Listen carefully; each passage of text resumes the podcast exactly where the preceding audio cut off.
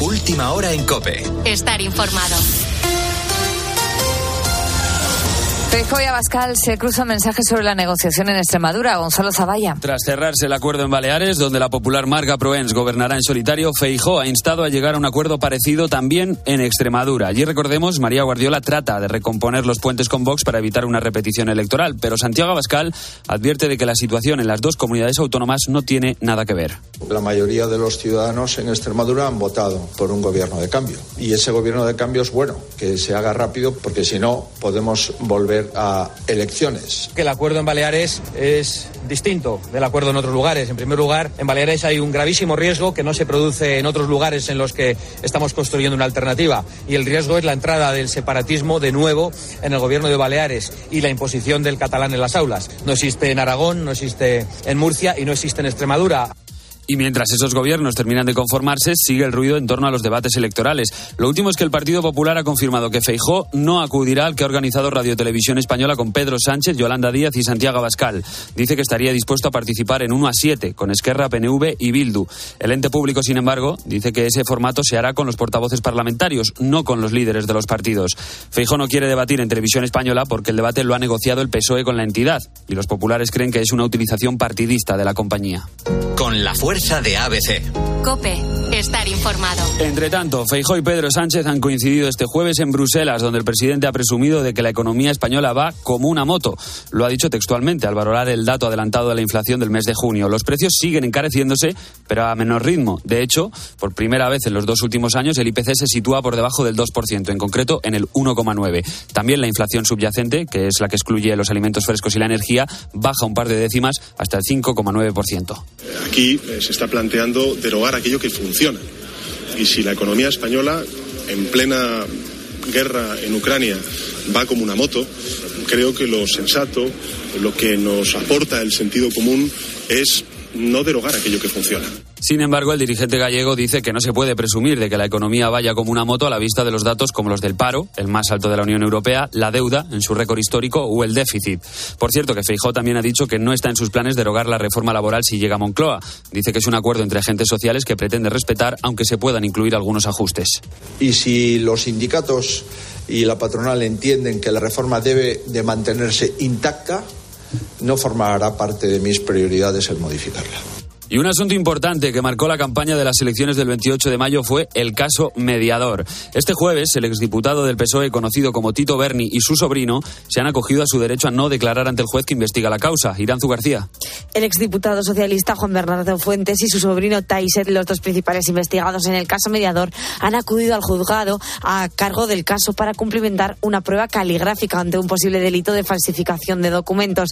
El peritaje que se llevó a cabo ante un especialista supuestamente está relacionado con diversos documentos que se han encontrado durante la investigación, entre ellos una lista de entidades y personas, sus cuentas corrientes y las cantidades que habían pagado a los investigados con un valor de entre 80.000 y los 200.000 euros. En esta vista se han acogido al derecho de no declarar cuando la magistrada pretendía ampliar su comparecencia inicial.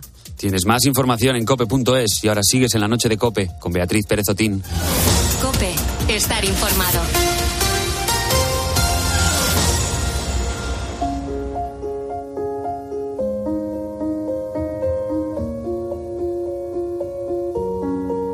Beatriz Pérez Otín. La noche. Cope, estar informado.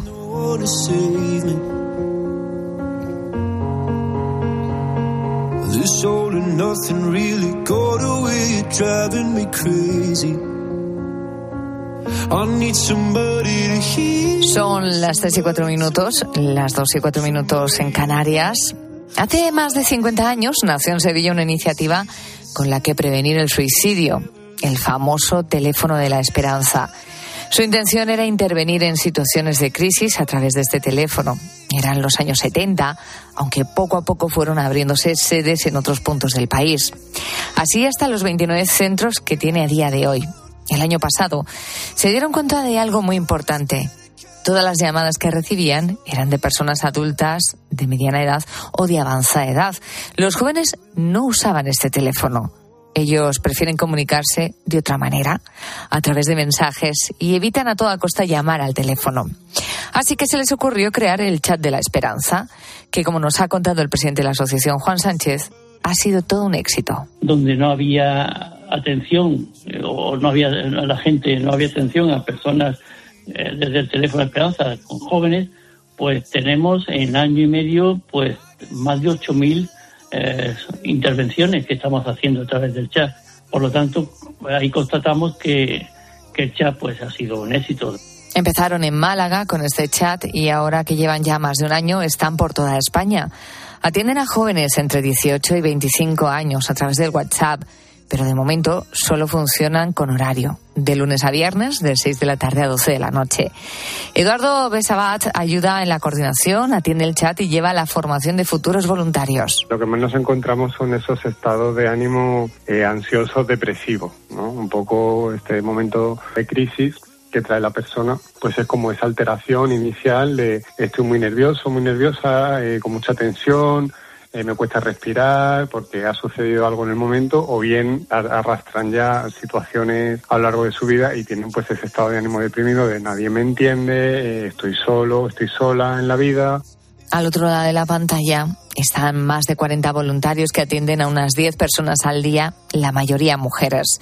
Cuando reciben un mensaje no escriben sin más. Los voluntarios cuentan con un protocolo de actuación poco la bienvenida, la contención de la crisis, que es eso, preguntar a la persona cómo se siente, qué es lo que sucede, en qué situación se encuentra, explorar un poco el entorno y ya pasaríamos a lo que sería un poco la derivación, ¿no? Después de esa exploración del entorno, con qué medios cuenta la persona, con qué apoyos cuenta la persona, a dónde puede acudir, dependiendo de su problemática, pues ahí ya derivamos, ¿no?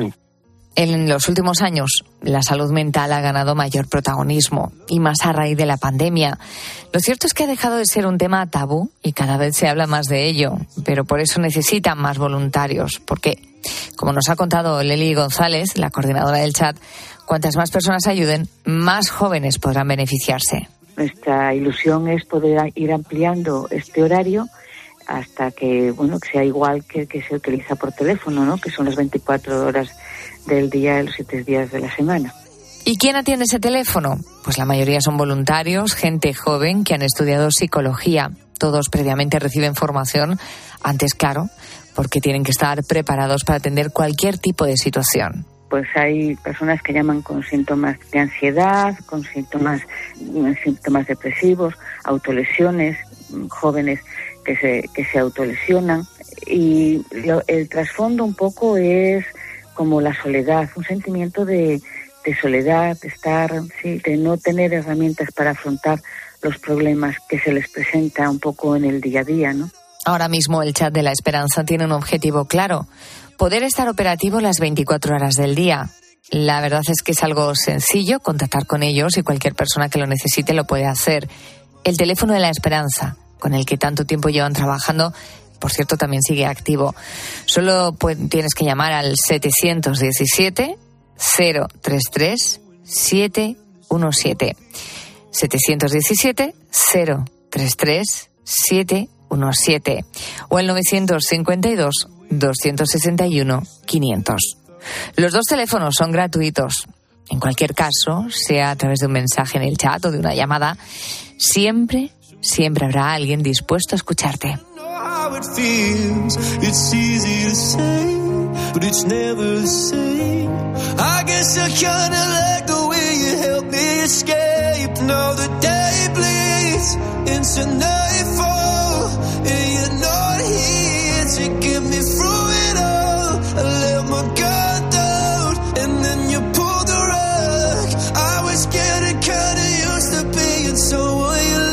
Seguimos en la noche de Cope, estamos en directo a tu lado sobrevolando esta madrugada ya de viernes, este 30 de junio, y ya sabes que los viernes nos encanta ir al cine. Yo estoy impaciente por volver a encontrarme con Jerónimo José Martín, nuestro crítico de cine en Cope y en 13 Televisión. Viene con muchos estrenos, la gran mayoría ya te digo que, que llegan a la gran pantalla, y uno de los más importantes es Indiana Jones. No creo en la magia, pero a lo largo de mi vida he visto cosas que no puedo explicar. Y mi conclusión es que no importa tanto lo que creas, sino la intensidad con que lo hagas. Sí, vamos a tener la oportunidad de hablar de la última película de Indiana Jones, que por cierto Steven Spielberg no dirige en esta ocasión, aunque sí es un productor ejecutivo de la misma. Enseguida, antes de las cuatro, estará con nosotros Jairo. Vamos a ver qué otras películas podemos disfrutar el fin de semana. Y contigo tenemos Dilema de los Viernes. Un dilema que algunos buitos, como siempre, dicen: ¡Ah, qué fácil! Carlos, cada vez nos lo pone más fácil. Cúrratelo un poquito más. Aquí no hay dilema. Buenas noches. Buenas noches. portavoz de los buitos enfadados. Buenas noches. Sí, bueno, eh, hay veces, hay veces que ya la materia gris da para lo que da. Algún buito sí que es cierto que nos ha enviado alguna propuesta. Manu de Vallecas una vez nos envió una, una propuesta de dilema, pero bueno, hay que darle una vuelta, hay que darle una vuelta a alguna de las propuestas que nos hacen los buitos, pero oye, nosotros agradecemos que si los dilemas os parecen ya muy fáciles, pues oye, que echéis una manilla también. Oye, a ver si vamos a estar aquí nosotros devanándonos los sesos y tenéis vosotros unas ideas maravillosas. Bueno, el de hoy, que ojo, no está nada mal, es el siguiente. Tú vas al cajero a sacar 100 euros y por error la máquina te da 1000 euros. ¿Qué harías? ¿Devolverías al día siguiente el dinero al banco o te quedas ese dinero a un riesgo de que el banco te lo reclame y te ponga la cara colorada? 661 20 15 12, teléfono de WhatsApp de la noche de Cope y en redes sociales, como siempre, en Facebook y en Twitter somos arroba la noche de Cope. Luismi, desde Jaén, dice yo me lo quedaría si la oficina está cerrada. Dice más que nada porque no me queda otra. Y después se lo devolvería, pero le cobraría la comisión de mantenimiento y de administración. bien hecho. Muy bien, Luismi. Eh, vamos con unos cuantos buitos que participan en el programa de hoy y nos mandan sus notas de audio. A ver qué nos cuentan Beni, Antonio de Castellón, Willy y Alberto. Yo estudié Derecho, no llegué a ejercer como abogado, pero allí aprendí en la facultad que eso es un delito de apropiación indebida. Así que por la cuenta que me trae lo devolvería al banco. No, lo tocaría esa noche y al final lo llevaría al banco.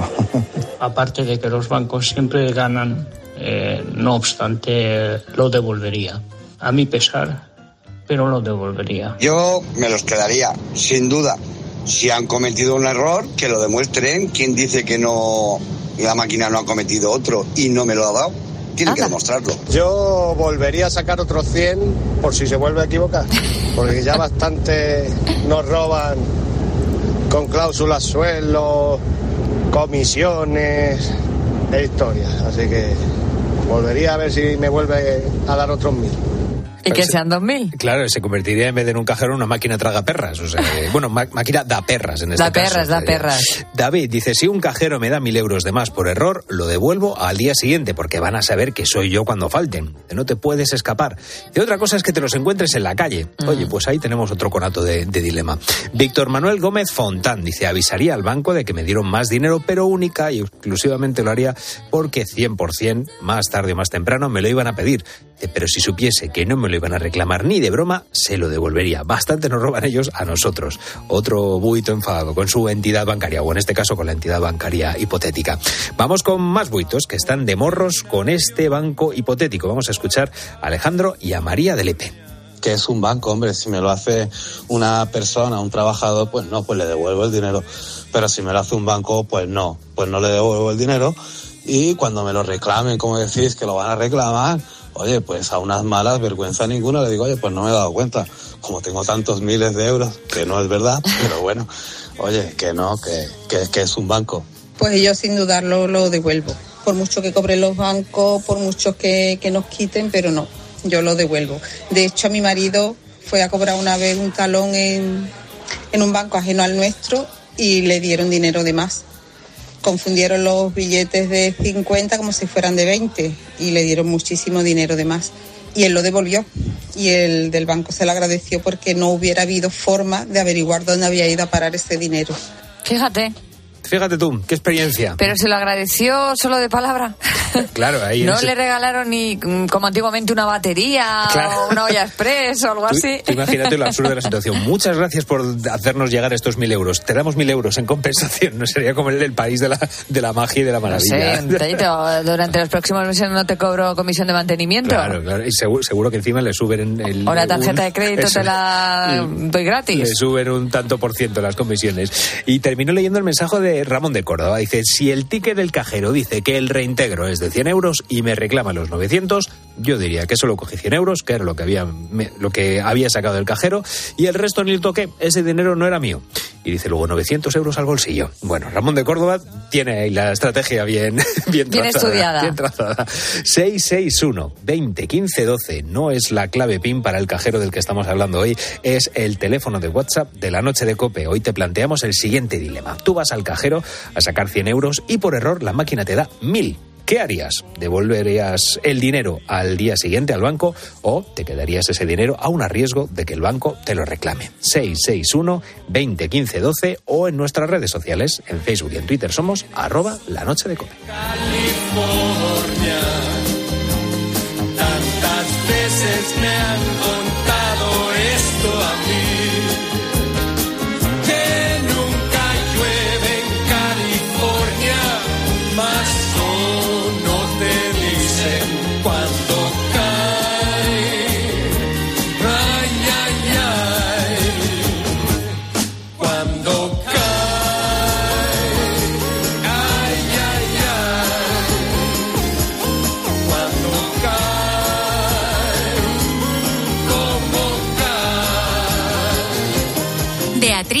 Otín. La noche. Cope. Estar informado.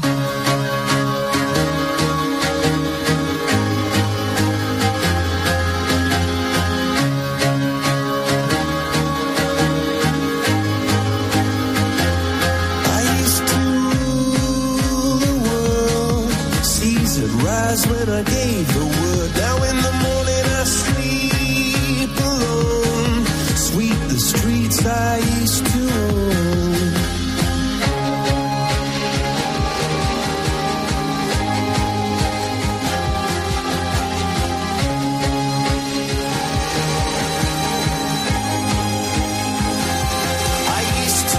¿Tú dirías, querido Búho, que los churros son dulces o salados? Te lo pregunto porque, al menos en su composición, son salados, pero habitualmente solemos echarles azúcar por encima.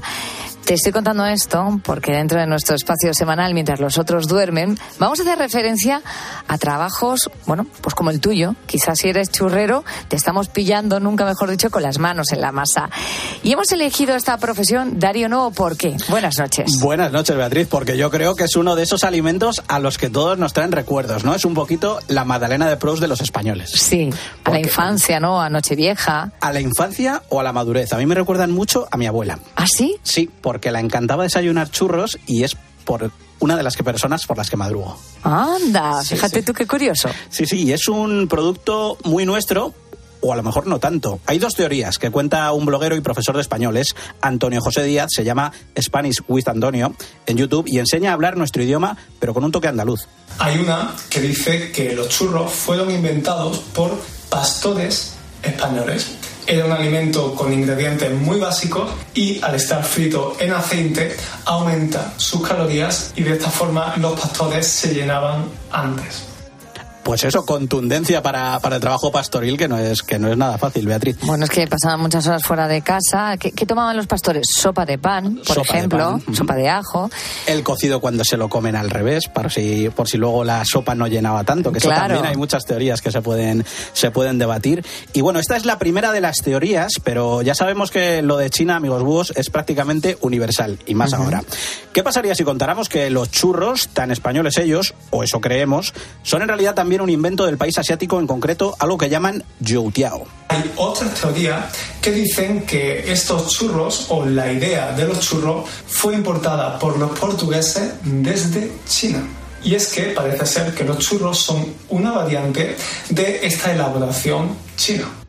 Hay que ver, ¿eh? La adaptación de la comida, el globalismo, el cómo llega. A mí hubo una cosa que, que leí hace, hace unos meses, que es que el arroz a la cubana, que nos puede sonar a Cuba, lógicamente, Claro. como su nombre indica, nació en España, o por lo menos los primeros registros están en ¿Y España. por qué le pusimos ese nombre? Pues porque con la época, eh, digamos, colonialista, eh, la receta se mandó de allí y salió en varios manuales de cocina españoles publicados. Es decir, que igual era alguna recetita que se hacía en algún punto de Cuba, pero no estaba extendido totalmente. Qué cosas, ¿eh? Sí, sí, sí. Así que estas son las cosas que nos cuentan. Bueno, pero aquí todo tendrá un inicio, ¿no? Con lo de los churros y los churreros. Así que cuéntanos, ¿qué has descubierto? Pues que el origen, o al menos el origen más antiguo registrado, está en Huelva. Es la churrería Miguel, que data del año 1866, que se Sí. dice pronto, está en el mercado del Carmen y ha ido pasando de generación en generación.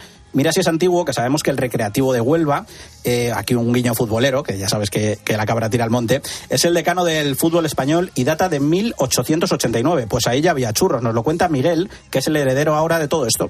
El abuelo de mi abuelo era panadero y hacía pan y lo vendía por ahí en, la, en las plazas y eso. En una feria vio a un feriante haciendo buñuelo con una jeringa. Y entonces pues él lo contrató para que le enseñara, le llamó la atención y, y lo contrató. Y a partir de ahí, ya después hicieron el mercado del Carmen, antiguo, y ya pues allí mi bisabuelo pues siguió la tradición, ya después los hijos, mi abuelo,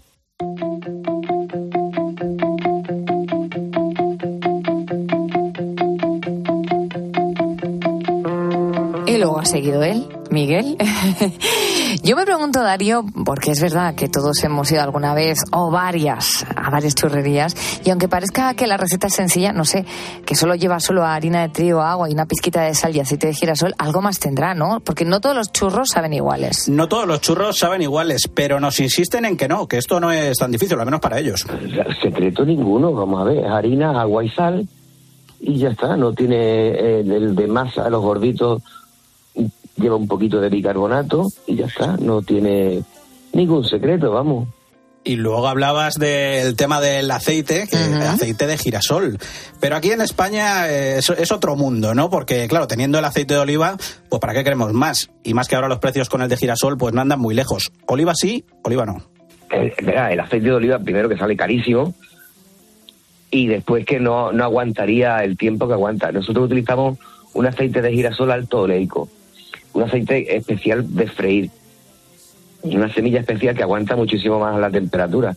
El aceite de, de oliva, si se utiliza, pues a, a la segunda vez que cogía esa temperatura ya se hubiera quemado. Por eso no se utiliza. Y además, antes se utilizaba manteca de cerdo para freír. Hay que agradecer que ya no usen la manteca, que son más light, entonces los churros. Son más light ahora y fíjate, y fíjate lo que es eso, ¿no? que cuando te tomas Sí. uno es, es un completo revitalizante. Bueno, pues yo creo que sin aceite de oliva y sin secretos en la masa, al contrario de lo que se decía en aquel famoso anuncio, yo creo que el verdadero secreto, Beatriz, es poder mantener unos horarios de vértigo. te acostumbras. Yo me despierto, sobre tengo puesta la alarma a las 4 de la mañana, una cosa así, las 4, 4 y 10 más o menos, para llegar allí sobre las 5, una cosa así, preparar las cosas, el agua, calentarla, para preparar la, la masa de la papa y, y después voy a desayunar, vuelvo y a preparar la masa y ya son las 7, que ya cuando empieza a tener churro. Buena hora, ¿eh? Las 4 de la mañana. Como estas. Una, una hora más para los que vivimos esta noche.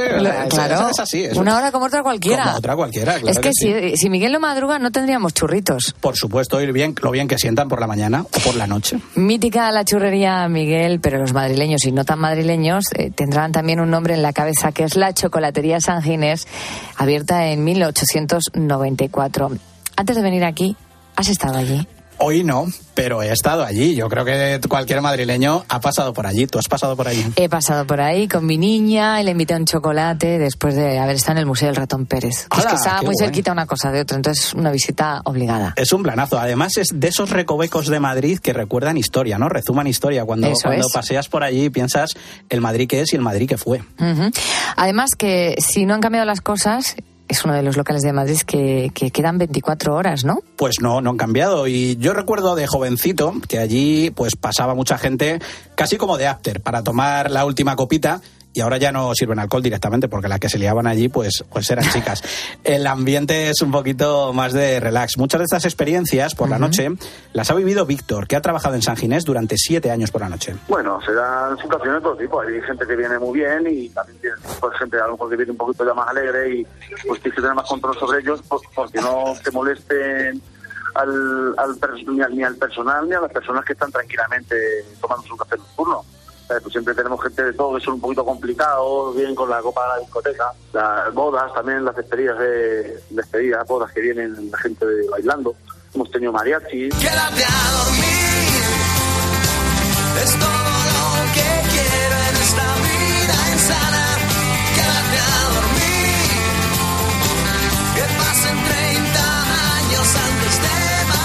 San Ginés es uno de esos puntos eh, que encontramos en Madrid que hay que visitar sí o sí, ¿no? Un lugar clave para todo el, el que tiene mm, cierto amor por la gastronomía propia. Sí, y que son anónimos o no tan anónimos, porque mira, Beatriz, los famosos que han pasado por esta céntrica churrería, chocolatería madrileña, y ojo que se cuela alguna colaboradora de la cadena COPE. Canco Rodríguez de la serie Aida, de, aquí de Barajas, eh, se le, se le he visto varias veces. He coincidido con él aquí en San Ginés, he coincidido también en los mercaditos que montamos en Plaza España. Me parece una persona buena, Santiago Segura, Beatriz Trueba, Carmen Lobán también ha pasado. O sea, bastante, bastante, pasa bastante gente. Bueno, y si vas, tienen ahí una exposición de fotografía de gente famosa. Claro, claro, sí, sí, o sea, puedes ver todo lo que ha pasado por allí, que ha sido pues la creme de la creme, si es que es un bar, es un bar de estos típicos, típicos. Y te cuento que también hay un churrero de TikTok. Está en Barcelona, en concreto en el barrio del Clot. También se ha vuelto viral y vamos con los datos que esto de las redes suelen asustar bastante. Son 544.000 seguidores en esta red social, casi 23 millones de visualizaciones y 2.900 vídeos, un mareo total. Vamos, que nos cuenta que también se ha vuelto algo famoso. Yo, yo estoy en una zona que le llaman el Triángulo Golfo, que hay unas cuantas discotecas, entonces yo no yo no hago la noche. Eh, a ver, yo abro a las 6 de la mañana, que sí es sí que toco un poquito la noche, ¿eh? entonces muchos miran a ver qué tienen abierto a esa hora. Claro, yo estoy abierto a las 6 de la mañana. Eh, el rollo el rollo es que bueno, aparecen por allí con toda la papa, ¿sabes? Y es un rollo, vamos, genial, porque me reconocen así, oye, yo te he visto en el TikTok, yo sé, yo te he visto así en algún vídeo, es verdad.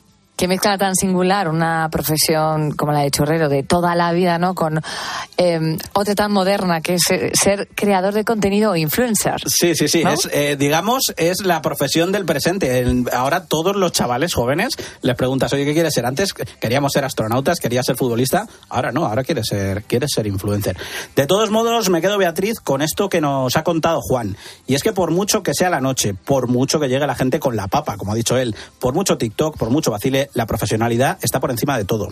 La, la sensación que doy en el TikTok, igual que el que me conoce, es de cordialidad. Tampoco, ¿sabes? No. Yo estoy cara al público, yo tengo que ser una persona cordial. Igualmente lo soy en, en- si no estoy cara al público, pero ellos vienen con toda la buena fe, tampoco los voy a allí, yo qué sé, a tratar mal, ¿no? A mí me gusta porque es un orgullo para mí que vengan a reconocerme. Hostia, es que viene de todo el mundo. Es que es una pasada. Es que hasta, ah, yo qué sé, el último que vino fue de Uruguay, 13.000 kilómetros que se recorrió. Para comerse sus churros. Para comerse los churros. No sabemos a la hora, ¿eh? tampoco nos lo, no nos lo ha contado Juan. Además, eh, ha contado a nuestros amigos búhos, pues oye, que de un hobby y de este buen rollo que nos decía Juan, también algo se ha notado en la caja. Sí, hombre, un poquito sí.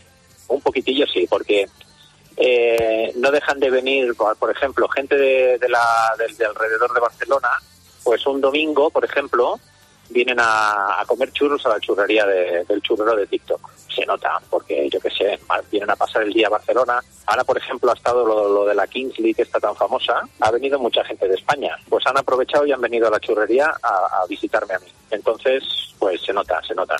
Bueno, quien quiera desafiarte, proponerte que hables de su profesión, que te escriba a tu cuenta de Instagram, arroba Darío Novo M. Allí te encuentran y ahí te pueden decir, oye Darío, quiero que hables de mi trabajo. Y que nos vayan contando y que nos vayan dando ideas, que somos muchos los que estamos despiertos por la noche y muchos los que estamos trabajando. Cada madrugada de viernes, mientras los otros duermen, con Darío Novo. Hasta la semana que viene. Hasta la semana que viene, Beatriz. Beatriz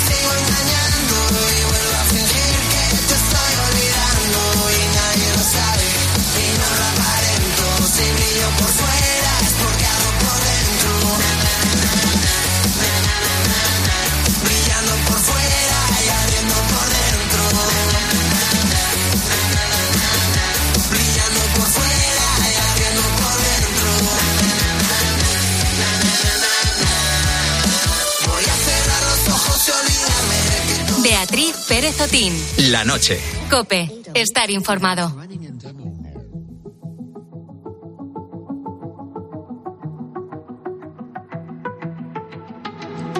I'm sitting here in my apple tree. There's a guiding light shining down on me. I can see the dawning of my life. Bigger than the universe. Just take my hand, Son las tres y media, las dos y media en Canarias. Vamos a mandar un saludo a nuestra amiga Marisa, que precisamente a estas horas de la madrugada está en la churrería Eso haciendo es. churros. Churrería San Pelayo. Ahí siempre, siempre que mencionamos la palabra churro en la noche de cope siempre, Nos está, escribe, ¿no? siempre está Marisa diciendo ¡Ey! Que además es de- del barrio de churreros". tu madre. Eh, Está muy cerca del camino, sí, de casa de mis padres. O sea que Qué bueno. sí, sí, muy, muy chulo, muy chulo. Pues nada. Un abrazo muy grande, Marisa. Un abrazo. Muchísimas gracias por escucharnos. Y a todos los churreros, ojo. Que no, eh, Marisa no es la única, claro. Claro, que hay es que son, son horas de, de hacer churros. Claro. Y de es. comerlos ya ni te cuento. Madre mía, qué hambre tenemos hasta ahora. Bueno, vamos a escuchar a los buitos que se han animado a participar en el dilema de este viernes, que no es tan dilema. Es bueno, es verdad. Ahí me ha pegado un tirón de orejas Sito de, de Lorca con toda la razón del mundo. Dice, podía haberlo complicado de una manera así. Me ha estado explicando. Entonces, claro, pues la próxima vez preguntaría a Sito de Lorca antes de, de hacer Los la viernes propuesta. tienes que, que plantearle a los buitos más críticos, oye, venga, ¿qué os parece? Voy, voy a hacer un grupo de WhatsApp de como la... la- A mí me parece bien. Ya está, vamos, aquí los que, los que siempre están diciendo, los que siempre están dando caña, que son Ángel Orgulloso, Sito de Lorca y no sé quién más, van a ser como los, los Risto Mejide del dilema ¿Os de la... parece bien? No, ¿cómo está. lo complicamos? Venga. Ya está. Bueno, el dilema de hoy es, vale, sí, no lo vamos a negar, es sencillo, pero puede que tengas enjundia. Tú vas al cajero, eh, vas a sacar 100 euros y de repente la máquina te da 1000 por error. ¿Qué harías? ¿Devuelves al día siguiente el dinero al banco o te lo quedas aunque el dinero... Pues bueno, puede que te lo reclame y seguramente te lo reclamará el banco. Ese es el dilema que te estamos pla- planteando esta madrugada. Eh, José de Santa Cruz de Tenerife dice, la culpa es del cajero. Pues que se lo piden a él. A mí, bueno, me lo dio y ya está. Santa claro. Rita, Rita, lo que se da, no se quita. Kiko dice, yo me los quedaría y si me lo piden, lo devuelvo. Eh, no, eh, dice, lo que no he encontrado es a un cajero que me dé mil euros de una vez. Dice, será porque no tengo un duro o porque no existe. A ver si algún búho lo aclara. Enhorabuena. Pues Kiko, eh, ojalá puedas tener esos mil euros de golpe. Eh, ojo con Felipe de Ecuador, que nos manda una nota de audio muy, muy curiosa. En Ecuador, si tú vas a un cajero, quieres sacar 100 dólares y el cajero no te los da, pero te marca que te los ha dado, tú haces el reclamo al banco y el banco te dice tienes que esperar 45 días para el proceso de investigación para devolverte el dinero. Entonces, le doy la vuelta a la tortilla y me dice a mí el banco, oye, ayer te dio el cajero 100 dólares eh, en lugar de 10. Eh, le diré al banco, bueno, entonces espérate 45 años para que yo te devuelva ese dinero porque tú me haces esperar 45 días a mí. Claro. Pues muy bien, la lógica de Felipe. J. Racing Pardo en Twitter dice, efectivamente, devolvería al día siguiente a ver si se equivocaba otra vez. Pues bien, ahí jugando, jugando a la máquina tragaperras. Mari Carmen Castro dice, hola, yo por supuesto que iría al banco y se lo devolvería y se lo devolvería para sentirme bien y para que miren por si tiene alguna avería en el cajero. Pobres pero honrados. Me encanta porque además es como, oye, perdona, que es que tenéis el cajero mal. Es lo que dice Échale un ojito. Échale un ojito. Vamos a escuchar a más buitos, a ver qué nos cuentan Manu de Zaragoza, Rosa de Barcelona y Sito de Lorca. Si en ese momento el banco está cerrado, al día siguiente bajo y, se lo digo lo que ha pasado y se lo devuelvo. Si en ese momento está abierto, entro y se lo digo en el momento. Lo más rápido posible porque si no te pescan enseguida. Y como te descuides con recargo. Por supuesto que devolvería el dinero por equivocación. O sea, de tener siempre la conciencia muy tranquila y no quedarte con, no- con lo que no es tuyo. Ya sabéis que quiero dormir con la conciencia muy tranquila. Yo me quedo con los 1000 euros. Y cuando venga el banco a reclamarme 900 euros de más, yo no, no, a mí el cajero me dio 100 euros. Si el cajero está fallando, pues mira a ver dónde está el fallo. Y si tiene seguro el cajero, que te dé el seguro, que te dé el dinero. Yo, a mí no me ha dado nada. ¿Y si hubiera una cámara que te graba? Rizamos el rizo, rizamos el rizo, como bien decía Sito de Lorca. Y si en lugar de un cajero fuera una persona mayor la que te ha atendido en, el, en la ventanilla y se ha equivocado esa persona, ¿qué harías? Claro, es que, claro, ahí, ahí, rizando el rizo, ¿no? A última hora ya de- del programa. Bueno, aún queda, aún queda programa por delante. Eh, quedan, pues nada, 26 minutitos de programa, o sea que aún queda tiempo para que envíen sus buitos, sus notas de audio. Eh, 661 20 15 12, vas al cajero para sacar 100 euros y te da 1000. ¿Qué haces? ¿Devuelves al día siguiente el dinero o te lo quedas a un riesgo de que el banco te lo reclame? 661 20 15 12.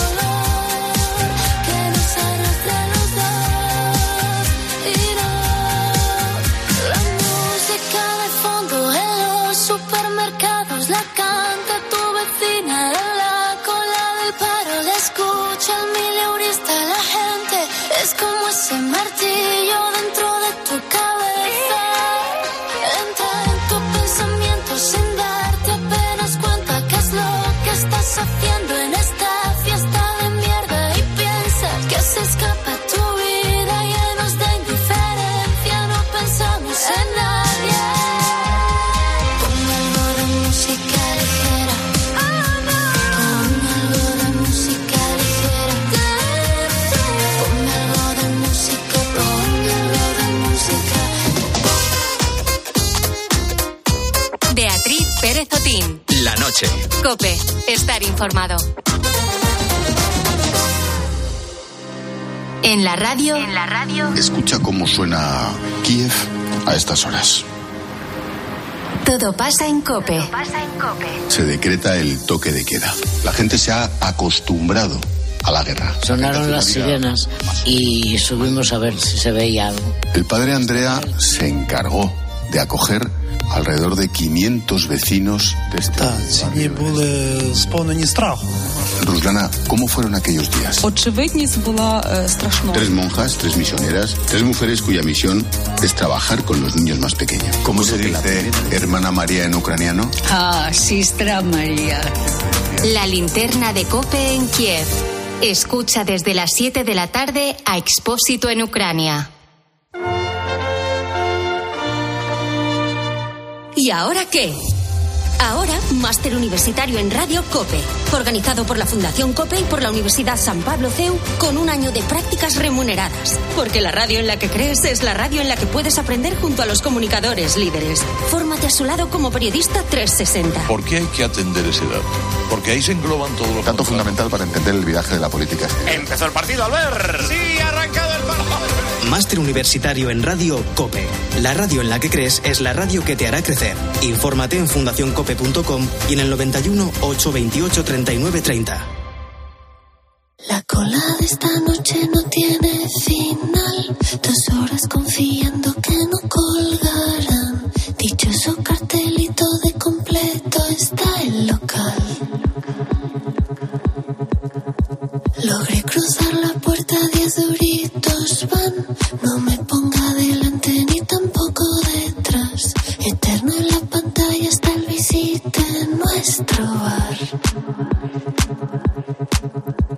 Las luces se apagaron. Y cada vez que se apagan las luces en la noche de Cope, quiere decir que se enciende la pantalla y que vamos a ver qué estrenos nos esperan en la gran pantalla este fin de semana. Y no solo en la gran pantalla, que eso ya ha quedado, Jero, un poquito obsoleto, ¿no? Porque ahora también hablamos de los estrenos en streaming, en la televisión. Aunque esta semana es todo de... Todo de cine. Todo de cine, sí, sí. se nota que ha llegado el verano, ¿no? Hombre, y que ha llegado eh, Indiana Jones, claro. Es que claro, con Indiana Jones llega lo bueno. El otro día fui a ver una de superhéroes infantil, que creo que era Sí. Noruega. Estaba Noruega. bastante bien, ¿a que Está sí? bien, está bien. Y vi un cartelazo de Indiana Jones. Y dije, no me lo puedo creer. Indiana Jones en el año 2023. Me hace una ilusión. Y estaba de impaciente por quedarme contigo aquí charlando de Indiana Jones. Y esta nueva entrega es Indiana Jones y el Dial del Destino. No creo en la magia, pero a lo largo de mi vida he visto cosas que no puedo explicar. Y mi conclusión es que no importa tanto lo que creas, sino la intensidad con que lo hagas. ¡Chochan! Y lo primero que te voy a preguntar, Steven Spielberg, ¿por qué no ha dirigido esta película? Esa es una gran pregunta que merecería una respuesta larga. Pues mira, no lo sé. ¿eh? Quizá a lo mejor si pones ahí en Google por qué no la ha dirigido, te da algo. Ha sido productor ejecutivo, ¿eh? o sea que no. Resulta quizá el guion no le acaba de gustar, está cansado o se ha dejado hacer un homenaje, porque en el fondo lo que le ha hecho James Mangold, que es un gran director, por cierto, o sea, es el que hizo Copland, Keitan Leopold, En la cuerda floja, El tren de las 3 y 10, Logan, Le Mans 66, son películas muy buenas, todas las de James Mangold, ¿no? Este neoyorquino de 60 años, eh, que aquí muestra una admiración por Spielberg, porque dos tercios de la película es puro homenaje a Spielberg desde el principio, que empieza con una eh, aventurilla en la Segunda Guerra Mundial, con Sí. un indie digital que funciona fenomenal, jovencísimo, se le ve en plena forma, ¿no? Hasta ya cuando tiene 80 años, ya está a punto de retirarse, el hombre acaba de llegar a la luna y celebración en Nueva York y de pronto se le aparece una eh, vieja conocida que le dice que está buscando el dial del destino. Una cosa de Arquímedes que mm, eh, produce quiebras en el tiempo. Esta vez no tenemos multiversos, gracias a Dios, pero tenemos quiebras en el tiempo. Bien. Otra cosa estupenda, eh, es episódica, es episódica. Eh, es decir, que salta de una a otra como si fuesen pantallas, quizá. eh, pero cada pantalla es fascinante. Eh, es larga demasiado, sí, porque ¿Cuánto efectivamente dura 154 minutos. ¿Le podía haber quitado algo? Sí, le podía haber quitado. ¿Es irregular narrativamente? Sí.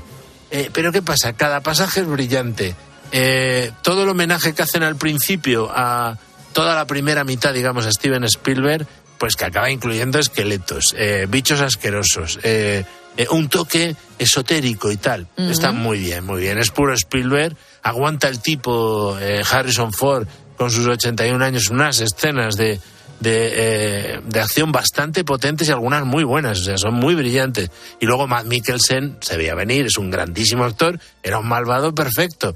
John Williams, eh, que ya tiene noventa y tantos años, se sabe de memoria eh, Indiana Jones, con lo cual vuelve a hacer una gran banda sonora.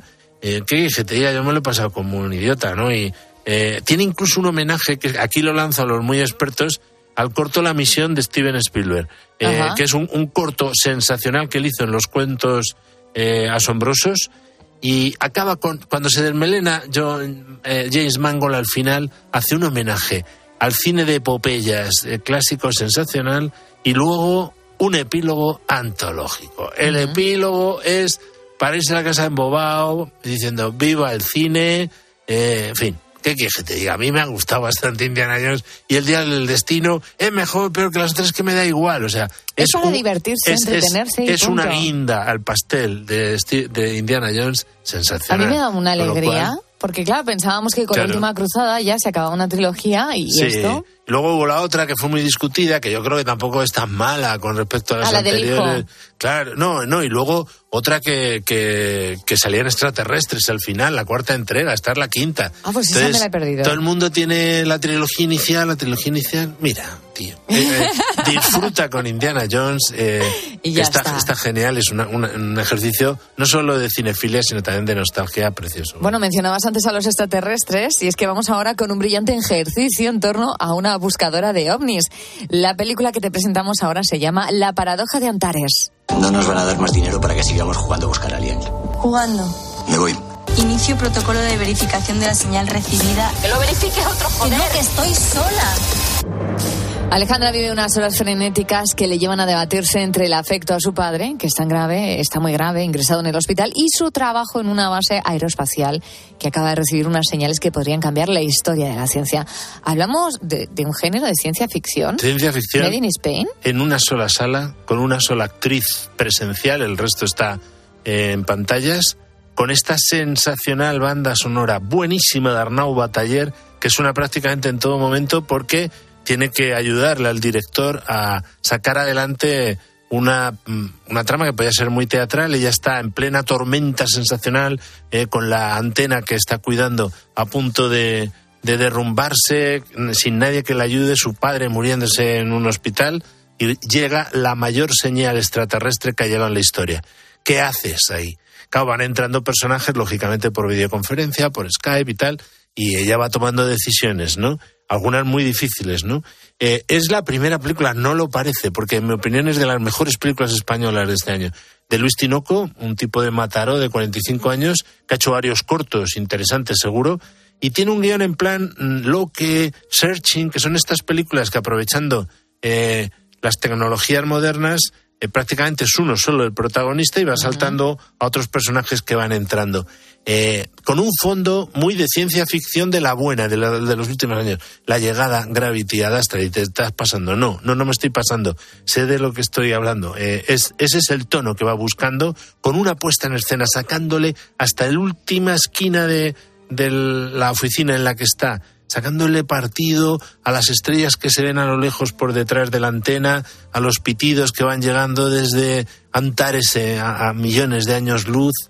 Está muy bien la película, que que te diga, ella está muy bien también, Andrea Trepat, pero luego es que aparece su padre moribundo en el, en el ordenador y me he dado cuenta de cómo se puede transmitir así. Es sensacional, Jaume de Sans está espléndida, con lo cual espléndido es una, haciendo de su padre, diciéndole una serie de mensajes cuando está en el lecho de muerte y ella está allí, que no se puede mover prácticamente. eh, o sí se puede mover, y ese es el dilema, ¿no?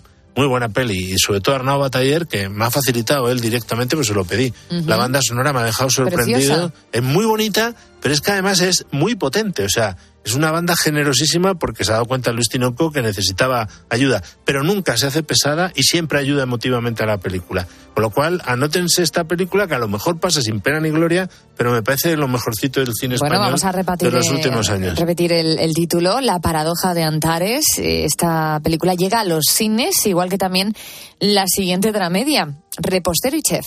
¿Alguno está interesado en formar parte del equipo de pastelería de Francia?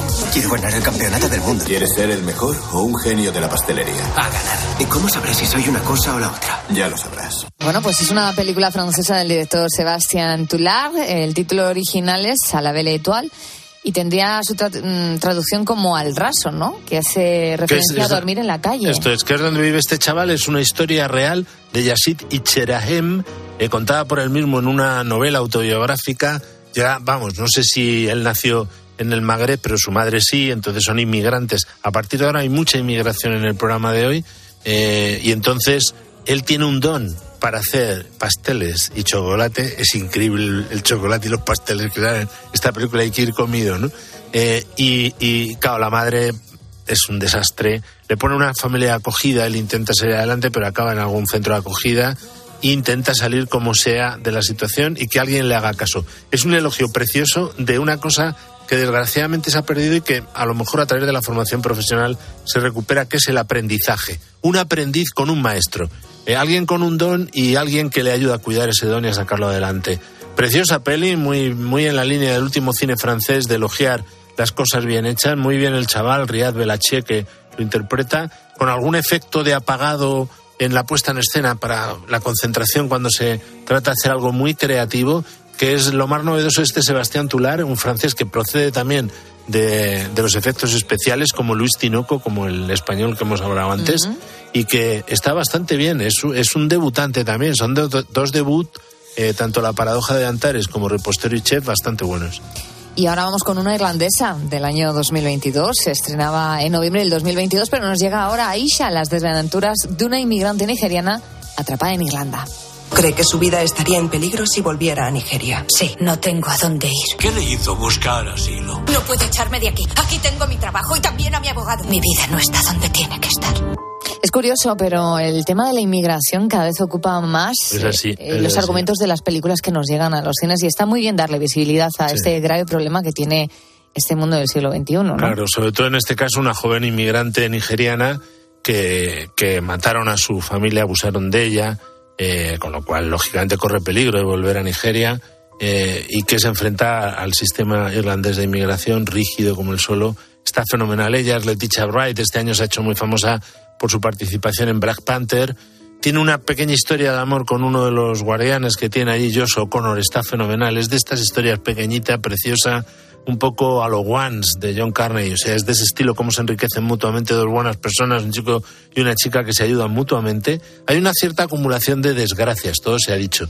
En esta peli del irlandés Blackberry, que aquí no había estrenado nada, Michael Insight es su película más famosa, pero claro, es un elogio también de la solidaridad, del amor. O sea, está en el estilo del mejor cine de Ken Loach, de los hermanos Dardán, más optimista que ellos, a pesar de que es dura la peli, ¿eh? lo pasan mal porque la pobre... eh, pero no carga la mano tampoco. Hay mucho rigor, hay sobriedad, es muy auténtica, es una buena película, Isha. Y la siguiente, ¿qué nos puedes contar de Jouria, Libertad, de esa dura lucha de una joven bailarina argelina contra la injusticia? ¿Por qué han soltado a Lee? Los tribunales han cumplido con su deber. Mire, un criminal anda suelto por ahí. Conseguiré un abogado y juro por Dios que ese hombre volverá a la cárcel. Ese no es el final del viaje, es el comienzo de una nueva vida. Interesante que nos lleguen películas desde Argelia. Sí, efectivamente, además otra mujer aquí protagonista, una joven bailarina de danza clásica que es lesionada por un matón que ha sido es terrorista. Ella es, es un poco adicta al juego para sacarse dinero va a una serie de apuestas ilegales, de choques de carneros, además una cosa bastante sangrienta, eh, y acaba lesionada gravemente de modo que no puede eh, volver a, ser bailarina clásica, ¿no? Eh, está en la línea de otra película francesa reciente, se llamaba Un Paso Adelante, y que habla mucho aquí de las lacras de la guerra civil en Argelia. Claro, por, por mantener la paz en la sociedad a veces se ha indultado a gente que es peligrosísima, ¿no? Y que anda por ahí haciendo lo que quiere, que son matones. Ella está genial, es Lina Curi, que es una actriz de origen magrebí francesa, y la ha dirigido otra mujer, Munia Medur, que es ya una veterana, tiene dos documentales potentes y papichas, eh, Sueños de Libertad, que lo hizo muy bien. Es un elogio a la amistad de estas mujeres, eh, las cuales además no solo han tenido, digamos, el efecto físico del golpeo, de los golpes, sino que se han quedado mudas del shock. Entonces van a terapia, entonces ahí encuentra un nuevo sentido de generar un baile para todas esas mujeres, ¿no?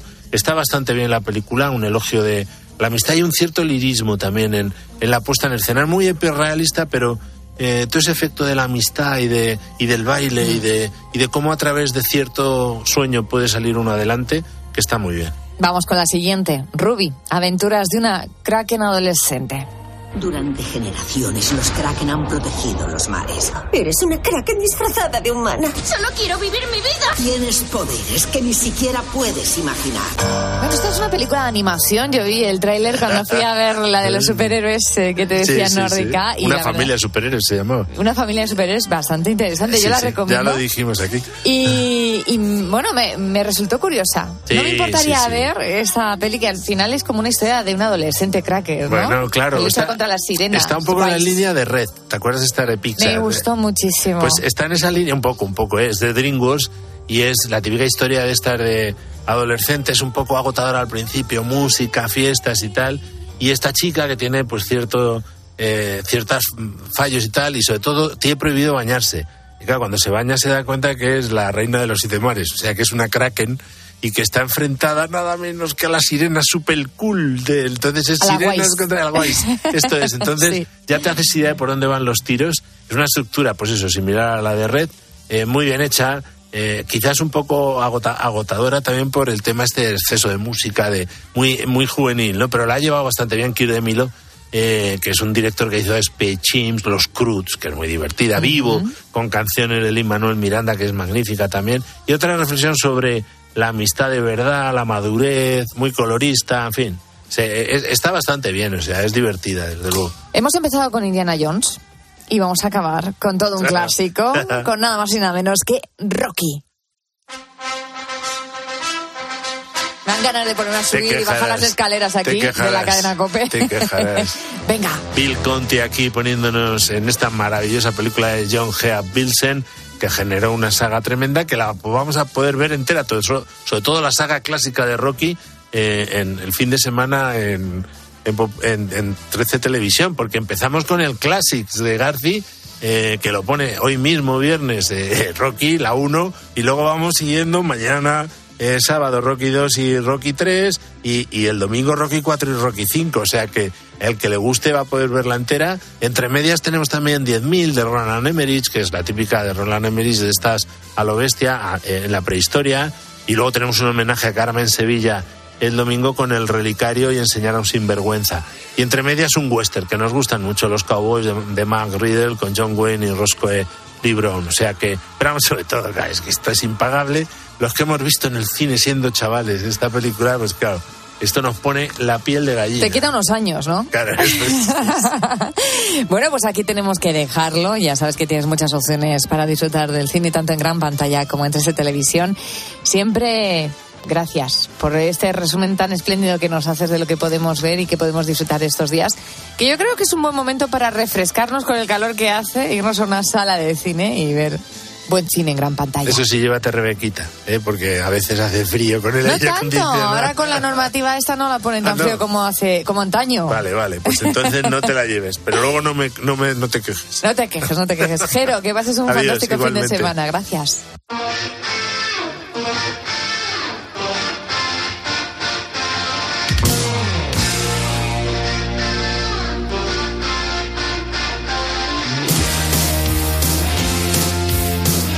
Escuchas la noche. Con Beatriz Pérez Otín. Cope, estar informado.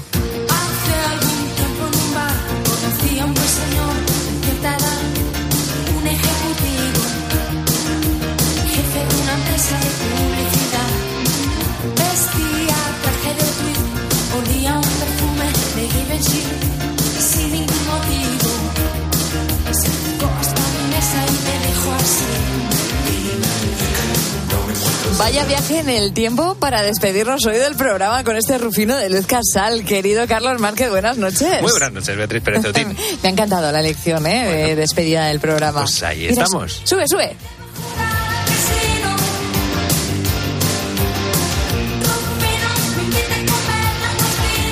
Oye, pues unos langostinos ahora ya cerquita de las 4 de la madrugada, yo sé que le metí al diente. Y con los mil euros que hemos sacado del cajero, vamos a... Hasta Percebes. Hasta, hasta Percebes y Grelos, lo que haga falta, vamos a comer esta madrugada.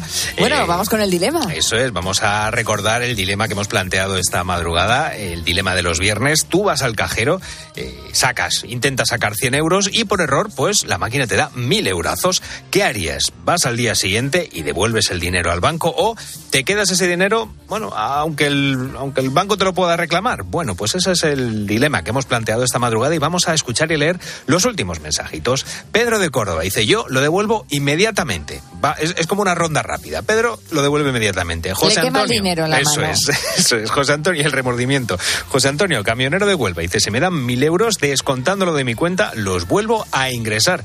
Claro, es que es verdad, es que tienes razón. Es descontándolo de tu cuenta. Bueno, en este caso es que te los da. No, en este caso es te da los mil euros el, banco, pero no descontándolo de tu, de tu cuenta. José Antonio Camionero de Huelva, él los devolvería también. Ángel Rodríguez nos escribe al Facebook de la noche de Cope. Dice, hay que ser buenos. Si el banco se porta bien como el mío, se los devuelvo a cambio de que me dejen el cajero. Bueno, pues está bien. Es un trueque es lo que propone Ángel Rodríguez. No lo he entendido muy bien. ¿Se quiere queda- llevar el cajero a casa? Pues hombre, te- si, hay un trueque, es- yo te devuelvo ese dinero, pero tú me dejas el cajero, o sea, saldría perdiendo el, el banco. banco, ¿no? Eso es. Rosy As en Facebook dice, yo lo devolvería, por supuesto. Y ojo, porque vamos a escuchar la experiencia de Jesús de Huelva, que yo creo que él resuelve el dilema con mucha razón de ser. La escuchamos. Por error nos ingresaron 500.000 pesetas de las de antes. Al día siguiente se dieron cuenta y ya las habían retirado las 500.000 pesetas. Y uno de los que iba en el grupo, que trabajaba en aquel entonces en una, en una caja de ahorro, lo dijo que no se podía tocar ese dinero porque el banco lo reclamaba luego, personalmente. Así que ahí no hay dilema posible. Hay que devolverlo sí o sí. No hay dilema. Ya está. Es que- Antes o después el banco te lo va a reclamar. Y efectivamente, y vamos a escuchar a los últimos buitos de la madrugada, a ver cómo resuelven ellos el dilema de hoy, el chef José Domínguez, Montemayor y Cristina. Pero en dado caso de que lo haga, hay que devolver ese dinero porque en el ítem de internos del cajero va a salir que te lo entregaron a ti y el banco te va a reclamar. Y como eso tiene cámaras por todos lados, pues lógicamente. Así que es preferible devolver esos 900 euros que no son tuyos. Yo no me quedo con dinero que no sea mío. Pues como seguro que me lo van a reclamar, lo devuelvo. Porque el banco no da duros a pesetas. Ahora que si no, vaya, vaya. Menudo dilema. Porque seguro que esos mil euros que me, de- que me da el banco son míos.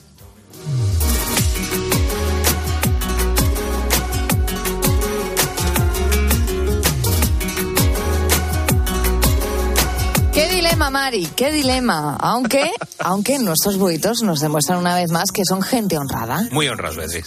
Es- y, y aunque hubieran cogido también los, los mil euros, son gente que, que adoramos porque estamos hablando de un dilema. Somos una familia en la madrugada. Eso es lo que pretendemos madrugada tras madrugada. Poniendo el broche de oro, estamos escuchando ahora a David Bisbal y a Sebastián Yatra. Con ellos vamos a llegar hasta las 4 de la madrugada, momento en el que los buitos nos vamos a cambiar las plumas y nos vamos a poner el traje de ponedores. Porque enseguida llega Carlos Moreno el Pulpo, dispuesto a poner las calles con todo su equipo. Márquez, que te huele el culo a playa. Que me voy, que me voy, pero que vengo en un rato. Sí, nada, dentro de nada, en dos semanitas estamos otra vez por aquí, pero vamos a tomarnos un, un respirín. Eh, que bien merecido estas A ver, vacaciones eh, un para un el poco. señor Carlos Márquez, que se quedó aquí unas semanitas al frente del programa. Dis- disfruta, descansa, desconecta. Lo mismo digo, querida, eh, Em. que, la- que- que estas semanas sean tranquilas y nada, ya en dos semanitas estamos por aquí otra vez dando guerra. Gracias por todo. Y siempre. Gracias también a nuestros compañeros de producción, a Luis Colombiana, Ana Pastor y a nuestros técnicos, a Luis y a Chechu, que hacen que esto suene así de bonito. Y cómo no, siempre gracias a ti, que nos dejas formar parte de tu vida en la noche. Feliz fin de semana a todos.